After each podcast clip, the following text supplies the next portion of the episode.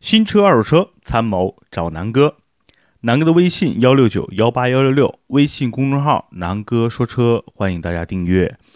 然后南哥现在有些视频会在优酷视频和腾讯视频，然后在每天有一些更新，大家可以去关注这两个啊视频网站，然后搜索南哥说车就行了。今天呢，主要集中回答一些在咱们的这个微信聊天群里啊。呃，最近网友讨论比较多的一些关于买车的问题，主要呢，南哥归纳了差不多五个问题，也是这两天比较多的，因为年底了嘛，大家有一些要换车，有一些呢，可能年底这个，哎呀，奖金要发了，所以呢，先开始准备买车了。然后最近的一些，呃，特特别的明星车型，像宝马三系啊，优惠的比较多，然后近这两天讨论的比较多。那今天呢，主要先说第一个问题，那就是在这个二十五万上下，啊，南哥归纳差不多就是二十二三万到二十七八万，啊，这个区间也是大家年底大多数换 B 级车，呃的一个预算范范围啊。然后呢，怎么选？那这里边呢，其实主要呢就是在这个标准的 B 级车，比如帕萨特、迈腾啊。阿特兹啊，雅阁、天籁、凯美瑞啊，这是啊标准的 B 级车。然后因为有一些车这个优惠多嘛，比如像宝马三系，然后凯迪拉克的 ATS-L，还有这个英菲尼的 Q50L，现在呢优惠完的价格也差不多，所以大家比较纠结这个区间里面怎么去选。首先呢，我觉得就是大家要明确掉自己买车的一个目的。如果说就是普通家用，也不追求品牌，那刚才说的前几个啊，比如说。啊，雅阁、天籁、凯美瑞啊，迈腾、帕萨特呀，再加上个阿特兹，其实就完全够用。那如果说大家可能啊，毕竟买车嘛是一件大事儿，尤其在中国，那有的人可能觉得我应该买个豪华品牌啊，那可能就纠结宝马呀、凯迪拉克呀，还是英菲尼迪呀。首先呢，就是南哥来细细分析这些车的呃怎么来购买。如果说啊，因为我身边有不少同学是国企呀，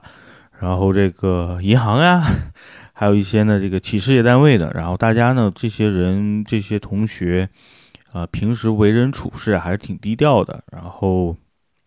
嗯，他们买车呢，更多要看啊自己身边的周围的朋友啊、老板呀，然后开什么车，然后他们觉得在老板的这个车或者朋友车的这个范围内上下。别别差太多这个这个级别，所以这些人买车是比较纠结的，有可能自己喜欢的就是宝马五系，但是呢，可能他们老板开的是个宝马三，哎，那我我最多也就是买个宝马三得了，是吧？所以这是一类人，那这类人我觉得啊，就是如果说你考虑到这个低调啊什么的，我觉得你就买个 沃尔沃的 S 六零啊，迈腾、帕萨特这种车，我觉得完全是符合你低调的这个气质的啊。当然，你你买辆二手的辉腾，也可以装一装这个低调嘛。这类人南哥不熟，因为南哥毕竟不是这类人啊。那还有一类人呢，其实是主要是家用，然后呢，比如说原来开的是飞度啊。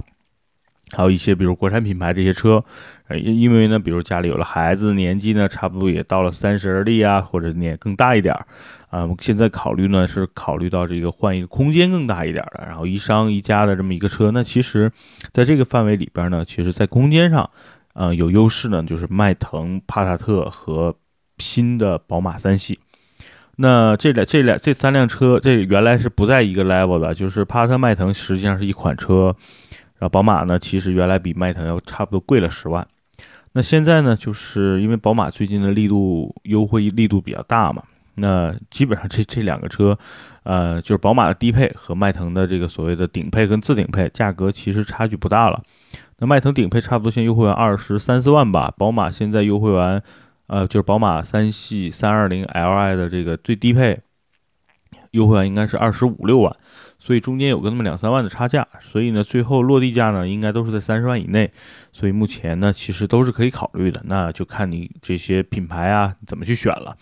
呃，首先在车内空间上呢，嗯，确实帕特、迈腾比宝马三系要更高一点儿，然后整体的空间更大一点儿。呃，第二排的尺寸的这两个车，因为宝马的轴距很高，但是整体里边的这个腿部的空间又是第二排的空间。啊，这三辆车就是帕萨特、迈腾和宝马三系在一个水平线上。那论操控啊，论逼格呢，宝马三系可能更高一点儿。然后论实用性，呃，论这个所谓的呃大众大众神车党嘛，那我觉得呢，帕萨特迈腾也更合适一点。如果说考虑性价比，我觉得现在目前帕萨特迈腾还是一个挺好的一个入手的时机。毕竟这种车空间大，然后呢宜商宜家，呃配件啊保嗯保养不便宜啊。首先你要是在四 S 店的话，就配件什么相对来说是比较便宜的。然后整个车的这个二手保值率不错，所以呃你预算呢如果在二十万以内，空间要求大的你就买帕萨特迈腾。如果对空间要求不大，想要豪华品牌，我觉得就呃对。对轴距要求很大，但是对这个空间就是高度不要求不高，然后要求操控性的，那我觉得宝马三系。那其他呢？其实这里边呢，可能南哥要重点说一下阿特兹。阿特兹呢和目前呃雅阁、天籁、凯美瑞还不太一样，因为那个雅阁、天籁呢马上要换代，所以这两个车现在基本就是开始准备清库存了。那天籁呢，其实又跟这些车走的方向不一样。那大家知道，整个现在天籁第一主打性价比，第二主打舒适性，所以呢，它对于买车的这个纠结的人，肯定大多数人都不纠结。比如说，哎，我是纠结这个呃雅阁天籁的人会比呃雅阁凯美瑞的人会比较多，因为第一呢，这两个品牌确实在伯仲之间；第二呢，这两个车个性比较鲜明，就是呃凯美瑞呢就是很中庸，然后。呃，口碑比不错，保值不错，这是很多人比较迷信凯美瑞是个好车。第二呢，就雅阁呢是在操控性上啊，呃，比如说这个稍微的这种运动性上呢，可能跟凯美瑞还是有些差别。那整个这个天籁呢走的就是舒适性路线，所以最后就看你到底是要的是哪个。这三款车其实动力啊、操控啊都半斤八两，对吧？包括这个内饰啊、空间啊，基本上这三个车。哎，怎么说？我就感觉这三个车就是一个厂子出的。然后呢，阿特兹呢，其实怎么说呢？就是整个口碑啊、业界啊，包括美国卖的都不错。在国内呢，其实也就吃亏在它整个，虽然它动力说2.0、2.5的这个创驰蓝天真的是非常好，但是也就是因为2.5、2.0非常好，在国内呢反而不好。为什么？大家知道现在是涡轮增压发动机的天下，得涡轮者得天下。你看看现在卖的。好的，这些领头的 B 级车哪些不是涡轮增压？也就是说，现在是个潮流。那你接着扛自然吸气的大旗，又是一个小品牌，所以大多数消费者不买单。整个阿特兹的销量，大家可以看到就是挺惨淡。但是不能否认啊，这是一款很有个性的、值得购买的一款车。如果是你就想要一种小众，我不想和满大街的这些什么什么 BBA 呀、帕特、迈腾。这个一样，我我喜欢的是操控、年轻、外观和这个这个调性哈。那觉得阿特兹呢，实际上是在这些车里边算是一个比较便宜啊，动力也比较不错，然后操控也是比较不错的一款很漂亮的车。那之前南哥一直推荐 ATS-L，现在呢 ATS-L 的价格更低了，可能大多数优惠九万多吧，应该应该是最低配的可能二十二万、二十三万就能搞到了啊，所以。如果你想要 2.0T 的这个最高参数值，当然就是凯迪拉克这个 2.0T 的发动机，在同价位或者是比它高一个级别的这个车里边，这个发动机参数应该是最高的。嗯，是一个性价比非常非常高的一个运动型的豪华品牌的轿车。所以呢，就是如果你想就要这种，对吧？又是也是一种比较小小众，但是。又有 2.0T 最史上最强 2.0T，在在这个二十万区间这个价位的一个发动机，然后又是一个美系的豪华品牌，那 ATS-L 还是一个挺值得入手的，尤其是像一些女孩啊，我觉得那个红色的 ATS-L 特别适合女孩。那还有一个车呢，就是南哥之前说过一期的这个 Q50，就是英菲尼的 Q50L。那这个车呢，其实主打的是，呃，也算是。这个日产的豪华品牌，然后变速箱、发动机整体来说都不错，但是在国内确实也算小众。啊，如果你就单独的喜欢这个品牌，又喜欢它所搭载的这个奔驰的发动机，然后又比本本身又比奔驰的 C 级又便宜很多，现在也是优惠完二十三四万吧，二十四五万基本上就能买到这个中配次就是次低配。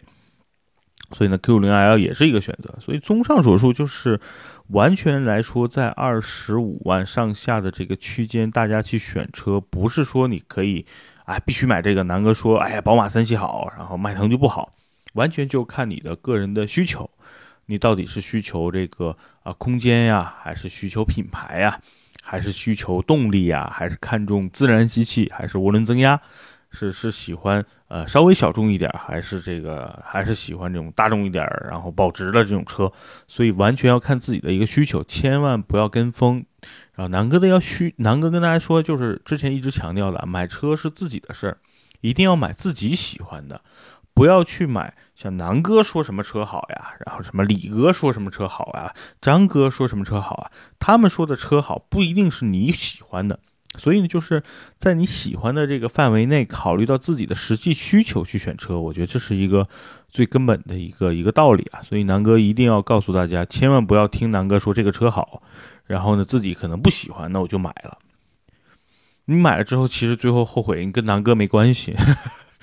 当然，南哥所有说的这些车，南哥是负责任的。就是南哥是从南哥也跟你们一样，就是我也是作为一个消费者的角度去看这个车啊，这个车有什么优点，有什么缺点，有哪些不足，然后横向的去对比它的一些所谓的竞争对手，然后呢，最后去去权衡到底这个车啊，比如说一百分儿，那这个车到底值得多少分去买？南哥其实呃对待所有车也跟大家一样，我也是一个消费者。我也是以一个买车的角度去看待这些车，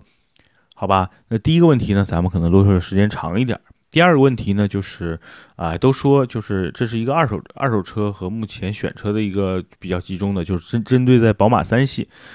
呃，就是今天上午很有意思啊，群里边一哥们儿新加进来的，然后。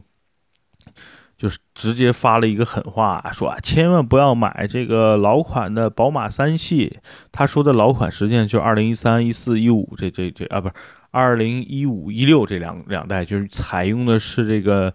呃 N 二零 B 二零发动机这个发动机的宝马。说啊，这种车不千万不要买，所有买的车车主都后悔，满哪这个车发动机有问题。我说我当时吓了一跳，我说我靠，这个这不对啊，这个。南哥家里就有一辆这个车，没听说这车有什么问题啊，也没说没有厂家召回的这个这个信息啊，怎么可能会会会会什么情况？后来仔细一看，这哥们儿简直就是一个就完全不太懂，然后在汽车家口碑上看了一个说这个发动机噪声比较大，就觉得这个发动机有问题啊。所以今天南哥好好的跟他解释了一下，这不是一个大问题，这是一个 N 系列发动机，呃，确实存在的一个，你说它是问题吗？其实也不算。它表现是什么啊？就是南哥有这个车，所以南哥非常有发言权。就是在你冷车启动的时候，这个车的发动机，你站在车外边去听这个车，我靠，这个声音这么大，确实有点像拖拉机，呱呱呱呱呱呱呱。然后你坐在车里，实际上你是听不到那个那个特别大的那个声音的。这是一个 N 系列发动机的一个问题，就是它发动机的声音相对来说比较大。呃，但是它大的也不是不是很夸张，因为南哥正好还有一辆汉兰达3.5的发动机。原来南哥开天籁，天籁的发动机的那个声音啊，无论是原来2.5 V6 还是现在的四缸2.5，声音真的都是不大的，就是你不会说发动机发打开之后听到非常大的发动机的声音。但是呢，当南哥换了3.5这款汉兰达之后呢，我会发现发汉兰达的发动机声音比较大，就比原来这个天籁要大很多。呃，但当听到了这个宝马现在就原来的 N20 这款发动机的声音，我觉得哇，这两个声音都挺大的。但是宝马那个声音可能更略大一点点，但你坐进车里边，你会发现整个宝马的隔音还是不错的。基本上就是说，呃，我坐在汉兰达里和我坐在宝马里听到的发动机声音是一样的，所以这不是一个什么问题。整个翻度发动机的参数啊，包括这个可靠性啊，真的是要给宝马打一个赞啊！那款发动机真的很赞，声音只是你在外面听很大，对吧？这个东西完全不影响你使用的。所以不用担心。然后现在的这个 B 系列发动机虽然是最新，但实际上参数跟上一代啊没有多大的提升，基本上是一样的，只是确实声音小了一点了。你在车的外边听听不到那么大的这个轰鸣声了。所以，所以呢，这是不是一个大问题啊？所以今天真的这个这哥们儿一个炸弹扔出来，群里边差点沸腾了，大家都觉得满大街三系没觉得有问题啊？怎么回事啊？所以大家都虚惊一场。所以大家一定。不要这个看东西看问题啊，一定要全面一点，不要这个断章取义啊，然后弄得大家人心惶惶的。谣言止于智者，对吧？好，那那个整个基本上宝马三系的问题结束。那第三个呢，其实这个问题也非常有典型啊，就是这两天我不知道是是楼兰投广告了呀，还是说一些车评人都在说楼兰，所以整个哎这两天我发现怎么很多人问楼兰了，我感觉楼兰都已经进棺材了呀。这么说这个日产不太好哎，毕竟南哥一直以前也算日日产车主。嗯，那南哥就简单说说楼兰的吧。楼兰呢，其实整个产品定位就比较可惜。为什么？就是在国内，它整个的这个啊，无论是动力也好，还空间也好，真的它的定位很差，就是很诡异啊！我不知道为什么国内要引进这代楼兰，然后本来想大卖，然后整个产品又不根据中国的市场的需求去做一个啊产品的呃优优改良，对吧？所以这是目前。这个楼兰的销量在那放着的最最核心的一个原因就是不接地气儿。为什么啊？第一，楼兰的售价实际上是跟汉兰达呀，包括啊昂科威啊、冠道啊这些车基本是在一个水平线上，就是在二十五万上下。但是楼兰对于汉兰达一比，完全没有可比性，因为一个是五座，一个是七座，然后汉兰达的空间巨大，楼兰的空间巨小，然后整个内饰啊什么这些基本都在一个水平线上，所以楼兰基本上是被。汉兰达这个完虐啊，然后呢，这是最开始，因为他们两个车上市前后脚嘛，所以就是楼兰上市之后就不声不响被汉兰达、锐界吊打。然后那个时候大家都看都在看，哎，我到底是买汉兰达还是买锐界？基本上没人去想楼兰。这是这个。第二呢，就是还不还有还有一个昂科威嘛，对吧？那整个昂科威的这个市场定位呢，完全跟楼兰楼兰在一个区间里。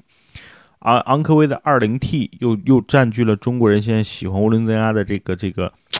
这个潮流，然后呢，你楼兰用的又是普通的二点五自然吸气的发动机，唉，又没有任何特点，然后整个的质感呀，昂科威毕竟更懂消费者，对吧？整个内饰很豪华，然后呢，这个空间很大，然后后备箱也很大，所以给人感觉这个车不错呀，就是我不需要七座的情况下。昂科威就是我想要的那个有高级感，然后动力又很不错，空间不错，品牌还可以的这么一个 SUV，价格跟楼兰差不多。为什么选楼兰呢？楼兰跟昂科威比就差的是内饰的那个高级感，加上这个空间，尤其是后备箱。你打开楼兰，你会发现这么大个车怎么空间，尤其后备箱这么小啊？所以这是这是被昂科威又吊打。然后呢？昂科威就那段时间一直是整个这个 SUV 市场的销量第一，把什么途观啊、CR-V 啊都已经甩在身后了。就是在去年、前年这个大概时候啊，然后呢又出了个冠道啊，就是楼兰的这个强劲对手一波比一波强，对吧？当昂科威这个势头刚过一点点的时候，哎，突然就杀出来个冠道，然后呢空间巨大，对吧？做过这个去试驾或者去看过这个冠道的这个朋友们，就就会感觉我操，这个车五座嘛，我这个第二排空间真的是巨大。然后呢，这个前排的内饰如果是 2.0T 高配版的这个内饰，我去，很豪华。然后呢，尤其是这个这个按钮的这个挡杆，对吧？没有没有没没有挡杆，没有那个电子旋钮啊，没有怀挡，人家就是几个按钮，所以我觉得我去，就完全又在。整个的个性啊，空间上又把楼兰给虐了，价格区间又一样，然后用用又用的是主流的 1.5T 和2.5、2.0T 的发动机，哎，又被关道虐了。然后呢，大家觉得，哎呀，那这个楼兰怎么办呢？我大概预算买这么多，昂科威不喜欢，关道不喜欢，突然间发现，哎，最近又杀出来一个比比昂科威更便宜、同平台，然后啊，雪佛兰的这个探界者出来了，价格比。昂科威直接就相当于是 1.5T 的价格就能买得到 2.0T 的探界者，啊，这就是基本上比整个呃全系比昂科威便宜了差不多三万吧。所以呢，就大家觉得我去这个这个有的时候可能觉得预算不够昂科威，但是想买买探界者呗，对吧？一下便宜三万。然后呢，比如说不喜欢冠道，不喜欢昂科威，又发现还是喜欢这个德系，对吧？大众，哎，突然间发现还有个柯迪亚克。哎，就又又去选柯迪亚克，所以楼兰基本上就完全被吊打，在没在整个的车的啊外观上啊、内饰上啊、空间上啊、包括动力上啊，就没有任何可取之处。咱们就拿自己品牌来比，其实楼兰跟自己现在的这个奇骏来比，是外观可能比奇骏呢南哥看来更漂亮一点，但是真的在里边的空间上、实用性、实用性上、后备箱的空间上，包括行驶啊这个质感上，基本上它都不如比它低一个级别的奇骏。所以楼兰，我真觉得在国内很尴尬，很尴尬，真的是不知道这车现在在干嘛。这两天也不知道为什么，真的好多网友在问我，就所有网友就说算了，哎，喜欢日产就买这个天籁或者奇骏吧。哎，这个楼兰呢就算了。然后如果说在二十万上下就想买一个五座的，不需要七座 SUV，怎么选？想要便宜、性价比高，就是现在的探界者和柯迪亚克，而且现在都有优惠啊，可以去搞。如果说想要个性，那我觉得冠道和昂科威各有各的个性。也冠道想主打的就是本田的这个所谓的现在的操控和呃空间。那昂科威呢是整个的质感，包括隔音啊、BOSS 音箱啊，然后整个的一个一个综合的全面性吧。所以呢，我觉得在这个区间里边 SUV 去选，我觉得真的是这个市场杀的很很猛啊。那在性价比上，南哥还是推荐探界者和柯迪亚克。然后呢，就是大家这两天问的是南哥公众号不是推了一篇关于新凯美瑞的一个介绍嘛？然后呢，这两天问那这个新凯美瑞跟新雅阁到底哪个哪个更牛逼，然后更在国内适合？我接我南哥直接就给你答案。我感觉未来就是一旦这两个车。肯定是应该，我现在感觉应该是凯美瑞先上市，而且最快有可能这次广州车展就上，然后没准春节前后就应该就能买到了。然后呢，雅阁呢，我估计应该在春节前、春节以后了，应该是明年的 Q 一或者 Q 二了。那从南哥来看，这两款车在美国卖的好的呢，应该是呀，说错了。一定是丰田凯美瑞在美国卖的会更好，为什么？因为，啊，凯美瑞这一代凯美瑞就非常牛逼啊，在美国一直销量第一。它的优势是在于它的自然吸气的发动机的稳定性，动力足够，关键是性价比，就是它的价格更便宜。所以呢，就是呃，维修维修的这个这个比率更低，所以美国人看重的就是它的这个实用性跟非常好的一个口碑。呃，所以两万块嘛，在我大家那我跟南哥说过好多次，两万块，然后雅阁要比凯美瑞贵一些，所以，呃，在美国肯定是凯美瑞卖的好。那在国内就不一定了啊，因为是这样，南哥刚才说了，就是刚才说整个涡轮增压这块，就整个现在这个 B 级车的这个主旋律是涡轮增压，那现在本田把 1.5T、2.0T 肯定会放到未来的。啊，新雅阁上，那我觉得在 B 级车市场，如果看重的是外观的这个时尚性，加上动力，加上操控，我觉得大部分人会选择雅阁。呃，虽然啊，就是凯美瑞真的在动力上啊、平台上啊升级了非常非常多，但是自然吸气加上2.5这个排量，在中国不真的不那么好卖。嗯，怎么说呢？因为现在多说太多都没有用，因为这两款车在国内都没有上市，价格都没有公布，然后整体的参数都没有公布。到底在国内凯美瑞上的是2.0升发动机呢，还是2.5？因为在美国就是2.5和2.5的这个油电混合加上3.5的 V6。那在国内呢，不知道现在，对吧？那雅阁呢，大家想象应该是国美美国也是 1.5T、2.0T，